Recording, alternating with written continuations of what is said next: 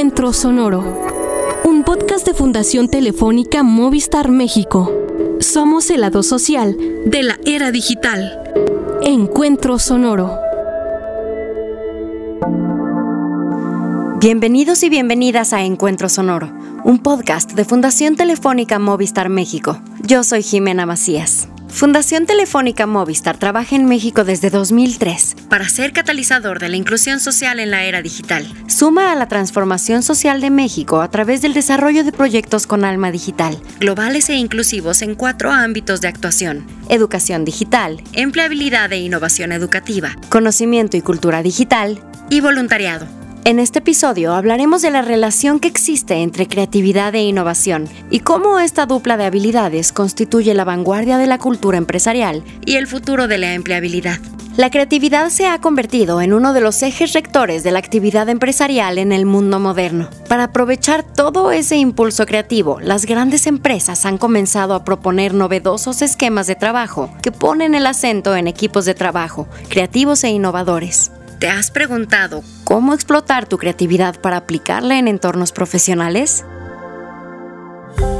Seguramente has escuchado alguna vez la frase, la única constante es el cambio. Este aforismo fue escrito por el filósofo griego Heráclito de Efeso en el siglo VI antes de nuestra era. Y aunque han pasado miles de años, la sentencia sigue siendo tan actual como en la época en que fue formulada. Si lo pensamos detenidamente, encontramos que en varios ámbitos de la vida moderna, las tecnologías, métodos o criterios están en una constante actualización. Y el mundo empresarial no escapa a esta implacable realidad. Si bien hoy en día sigue siendo muy importante contar con los estudios o la preparación profesional adecuada para postular a cualquier vacante, lo cierto es que paulatinamente se han integrado otras habilidades como criterios laborales de selección. Entre estas habilidades destaca la creatividad, por ser una cualidad necesaria en los equipos de trabajo, tanto de las empresas más grandes como de los emprendimientos más emergentes. Como bien sabemos, los modelos de negocio deben adaptarse a las cambiantes necesidades de los clientes. Por ello, las empresas deben lanzar constantemente productos y servicios nuevos que se ajusten a los diferentes ritmos de vida de sus consumidores. En este sentido, las empresas más tradicionales se parecen cada vez más a los emprendimientos, porque están condicionadas a la innovación constante, así como los emprendimientos nacen precisamente de la innovación. Innovación y creatividad van de la mano, y son la materia prima de los emprendimientos y la renovación empresarial. Sin embargo, crear e innovar son procesos complejos a los que especialistas del área dedican gran parte de su tiempo.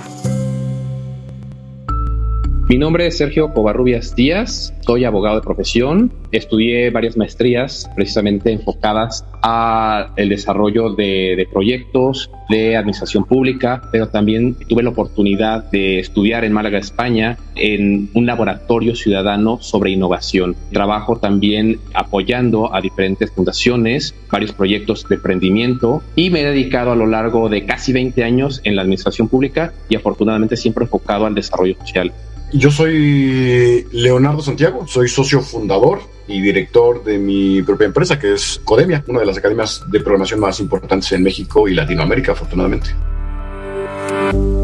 De acuerdo con datos del Instituto Nacional de Geografía y Estadística, INEGI, en México para el año 2021 se registraron 1.2 millones de empresas nuevas. De acuerdo a los censos de 2019, el 99.8% de los establecimientos del país son micro, pequeños o medianos, y por sus características, estas unidades económicas tienden a presentar mayores cambios con respecto a las grandes empresas. En cuanto a ingresos, personal ocupado, ubicación, cierres y aperturas, entre otros aspectos. Aunque las pequeñas y medianas empresas representan en su mayoría a los nuevos emprendimientos, es cierto que la categoría de emprendimiento o startup aplica también al mundo de las grandes corporaciones. Para el aclamado emprendedor, bloguero y escritor estadounidense Eric Rice, autor de El método de Lean Startup y El camino hacia el Lean Startup, los pequeños emprendimientos y las grandes empresas se enfrentan a problemas paradójicamente similares, pues observa que una vez que las organizaciones logran establecerse y posicionarse en el mercado, parecen quedarse estancadas en un solo producto o servicio. Esto puede llevar al fracaso de las corporaciones al no diversificar sus productos o servicios. Rice encuentra que el mecanismo para que una empresa no muera es la innovación, porque si una empresa no está constantemente innovando, lanzando nuevos productos o servicios o generando nuevas maneras de producir sus bienes, su mercado deja de crecer y posteriormente se reduce, porque otras iniciativas que sí innovan terminan por posicionarse como las nuevas fuerzas dominantes. E incluso la innovación dentro de las empresas también abarca el renovar procesos internos para la mejora de su gestión. Tanto las grandes corporaciones como las startups más jóvenes se enfrentan en algún punto de su existencia con la falta de nuevas ideas. La forma de combatir esta problemática está relacionada para Rice con la adaptación del esquema de emprendimiento al interior de la empresa. Esto es, la generación de equipos creativos que de manera continua experimenten con nuevos productos y servicios que ofertar al mercado. Gracias a esta nueva cultura empresarial, la generación de equipos de trabajo creativos y experimentales ha cobrado un gran auge. Sin embargo, no basta con gestionar sesiones de trabajo grupal donde se lancen ideas al aire. En realidad, el paso de la creatividad a la innovación es más grande de lo que imaginamos. La creatividad es la facultad que tienen las personas para crear cosas diferentes, cosas nuevas, detectar nichos de oportunidad ante diferentes circunstancias. Yo lo denominaría como circunstancias resilientes para que puedan sacar lo mejor de esa situación. Y la innovación es ya es esa fase de implementación de esa idea, de esa idea creativa. Entonces, sí podemos nosotros comentar que es una unión entre la creatividad y la innovación para generar una, un cambio radical en ya sea en la empresa, en el sector social o en el gobierno. La innovación es la, facultad para poner eh, en, en, marcha todas esas ideas creativas que se fueron desarrollando tal vez en un laboratorio ciudadano, un laboratorio social en la empresa, pero ya es directamente hacerlo realidad, hacer esa idea, esa idea que se tiene, que se discute con esas lluvias de ideas en una sala de juntas, ponerlo en práctica en la sociedad, en nuestra empresa, en nuestros proyectos, en nuestros emprendimientos. Por un lado tenemos a la creatividad que nos ayuda a crear y a formar estas ideas y por otro lado a la innovación que es aprovechar estas ideas y convertirlas o transformarlas ya en productos, servicios o proyectos. ¿no? La diferencia creo que está, pues tal vez en el, en el nivel, en cómo conceptualizamos o cómo vemos a tanto a la creatividad o la innovación. Tal vez la creatividad es un, es un poquito más detallada en, en, en, su forma, en el qué, en el cómo, ¿no? Y la innovación un poquito más global en cómo termina siendo la solución con esta recopilación de todas las ideas. Esta constante búsqueda por la innovación ha motivado a las empresas a buscar una serie de cualidades muy específicas en sus empleados, que van más allá de sus habilidades o conocimientos estrictamente relacionados con la labor que desempeñarán en el rol de trabajo. Además de todas esas aptitudes, es muy importante el desarrollo de las habilidades blandas. Estas habilidades son competencias sociales que facilitan las relaciones humanas y permiten desenvolverse en varios ámbitos de la vida. Algunas de estas habilidades, también llamadas soft skills, son la gestión del tiempo, el liderazgo, el trabajo colaborativo y el pensamiento crítico, entre muchas otras. Si bien este tipo de competencias no son del todo cuantificables, lo cierto es que al practicarse con el tiempo pueden llegar a ser dominadas. Para lograr un desarrollo de estas habilidades, existen un sinnúmero de métodos, consejos y actividades recomendados tanto por profesionales como por personas que han tenido experiencia en el ámbito empresarial y que nos permiten conocerlas para ampliar nuestras aptitudes.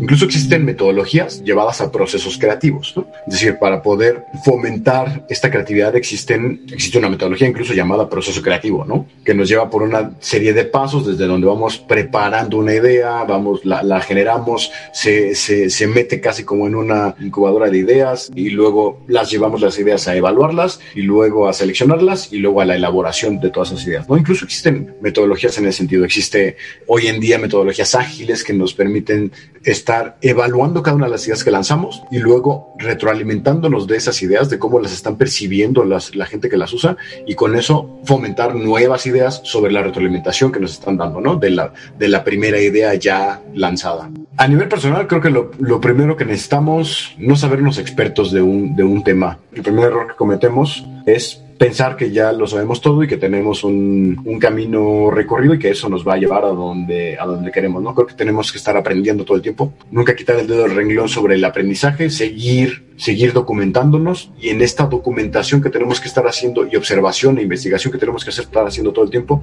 en todos los niveles, en todos los sectores, en todos los puestos, en toda, digamos, toda persona me parece que debería estar todo el tiempo en esta búsqueda e investigación de sus temas para poder mantenernos en aprendizaje constante, buscar cursos, buscar estar en foros, conferencias, en charlas como emisor o como receptor, ¿no? Y aplicar ese aprendizaje a mi perfil, ¿no? Estar buscando que, es, que esto que voy escuchando, que voy, que voy investigando que voy escuchando, pues entonces ahora busco cómo lo aplico a mi perfil para poder presentar una cara diferente, ¿no? Una, una cara diferente constantemente de aprendizaje y de aplicación de todo ese aprendizaje. Creo que, creo que eso es fundamental.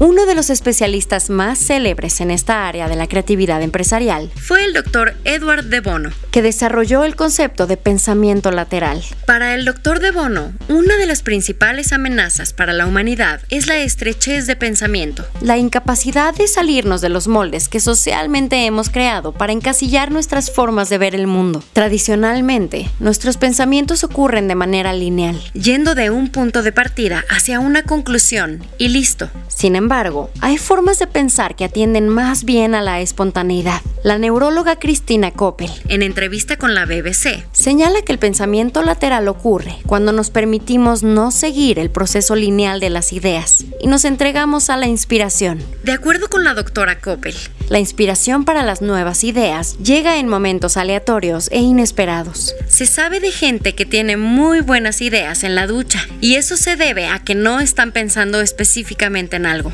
Lo mismo sucede cuando conducen un auto, van en autobús o están en ese estado semiconsciente a punto de dormirse o despertar. Momento en que se activan las ondas alfa en el cerebro que abren la puerta a la creatividad y a la inspiración. Cambiar de perspectiva es tan útil como tomar una larga caminata para despejar la mente. Para el doctor en neurociencia David Shire, el pensamiento lateral se puede desarrollar de manera constante. Por ejemplo, el doctor señala el caso de un amigo que había perdido las llaves de su casa y no las encontraba por ningún lugar. Sabía que su hijo de tres años había estado jugando con ellas, así que se le ocurrió que necesitaba otra perspectiva. Se agachó al nivel de los ojos de un niño de tres años y eso le reveló toda una nueva serie de superficies donde encontró las llaves. Salir de nuestras conjeturas y probar nuevas miradas nos puede otorgar soluciones creativas e innovadoras. Lo cierto es que la originalidad que genera el pensamiento lateral es fundamental en cualquier situación, equipo o compañía, donde sea necesario innovar para estar por delante de la competencia o salvar obstáculos. Por otro lado, la creación implica la gestión adecuada de la frustración, pues parte de probar nuevas formas de ver las problemáticas tiene que ver con aceptar que a veces se cometen errores.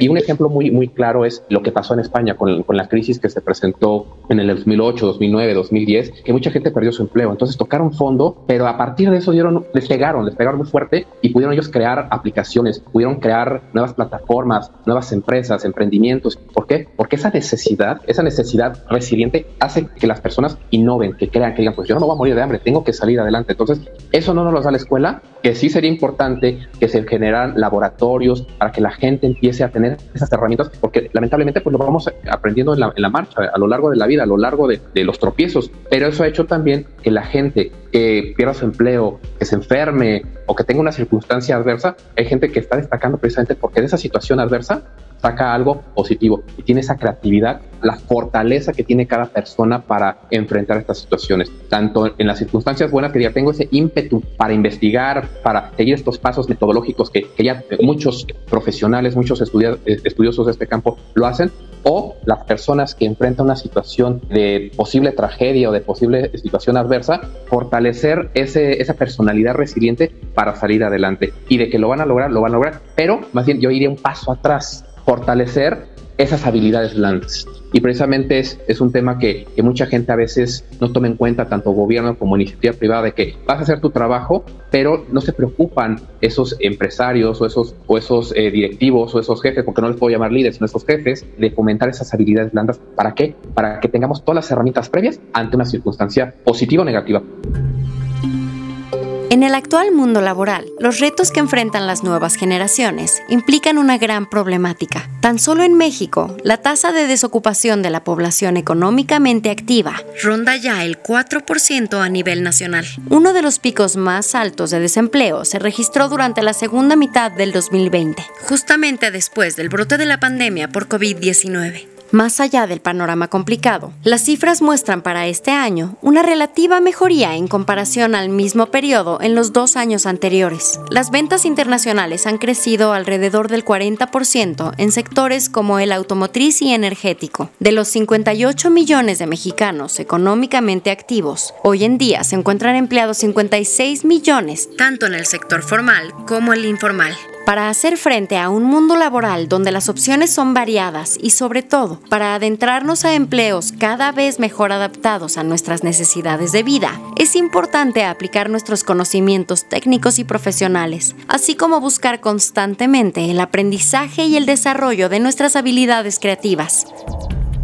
Es importantísimo el nunca sentirse menos, el nunca sentirse fracasado, aunque esté la persona desempleada o el estudiante que acaba de salir y que no encuentra trabajo, siempre hay oportunidades. Más yo, yo lo que eh, les recomendaría es hagan una introspección, analicen bien cuáles son sus cualidades, qué es lo que quieren en la vida porque lo que nos ha demostrado también el mercado es que tenemos que especializarnos en, en, algún tema. Y, y, no significa que porque yo estudié, no sé, administración de empresas, pues ahora me gusta, me gusta, no sé, las ventas o temas médicos o artísticos, significa que pues ya fracasaste. No, hay muchos profesionistas que se desarrollan en otras actividades, pero precisamente el hacer esa introspección. Por supuesto, lo que decía, ¿no? Tienen que ponerse en contexto, tienen que enterarse, tienen que estar en foros, tienen que seguir aprendiendo, ¿no? Del tema en el que, esté, del tema en el que estén especializados, pero sobre todo lo que yo lo que les podría decir es que hoy hay una gran búsqueda de habilidades humanas. No solamente hoy se busca en una persona que tengamos las habilidades técnicas para un trabajo específico, sino también que tenga grandes habilidades humanas. Empatía, por ejemplo, me parece que es una habilidad que va a ser sumamente buscada en adelante y que me parece que será considerada como un supervalor humano, ¿no? Porque con la aceleración de la tecnología, de los computadores y demás, los computadores no son personas, no son humanos. Entonces no van a tener jamás esta capacidad de, empatía con las personas. Y lo que buscan hoy los modelos y, los, y, y las ideas es generar mucha empatía hacia con los usuarios. Entonces creo que nos va a dar un plus como nosotros personas, cómo hacemos cómo generamos esa empatía dentro de nosotros y para con las personas y con nuestros usuarios, equipo de trabajo, pero sobre todo con los usuarios, incluso de nuestras tareas, digamos, de nuestro expertise, porque eso nos va a dar un valor agregado en las organizaciones, por supuesto, pero también como personas, ¿no? Aprenderemos a entender mucho más a los usuarios y a las personas. Creo que hoy tienen que formarse en habilidades futuras. Ya no basta con, con mirar cuáles son las habilidades que necesito hoy para un puesto de trabajo, sino estar buscando cuáles son los trabajos futuros, ¿no? los puestos futuros, las habilidades futuras, las tecnologías futuras y empezar a formarse ahí porque eso nos va a garantizar entonces una estancia, digamos, o un crecimiento dentro de una organización o dentro de un trabajo o poder generar incluso algún trabajo o algún proyecto personal.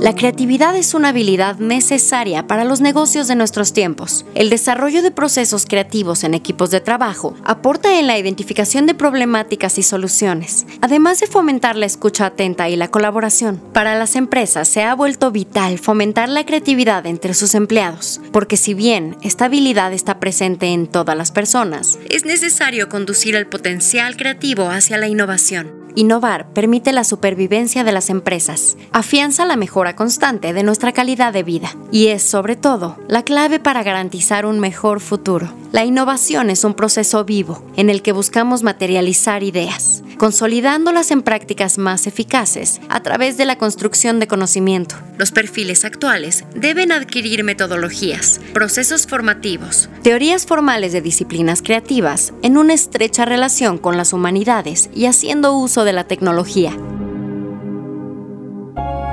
Fundación Telefónica Movistar México está presente en la región ISPAM, en Argentina, Colombia, Chile, Ecuador, México, Perú, Uruguay y Venezuela. Creemos en un mundo digital y solidario Somos el lado social de la era digital.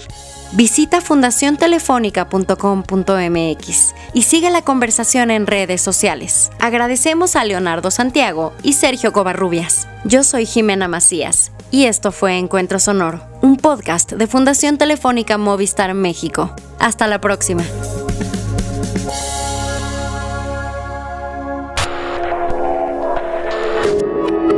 Encuentro Sonoro, un podcast de Fundación Telefónica Movistar México. Somos el lado social de la era digital. Encuentro Sonoro.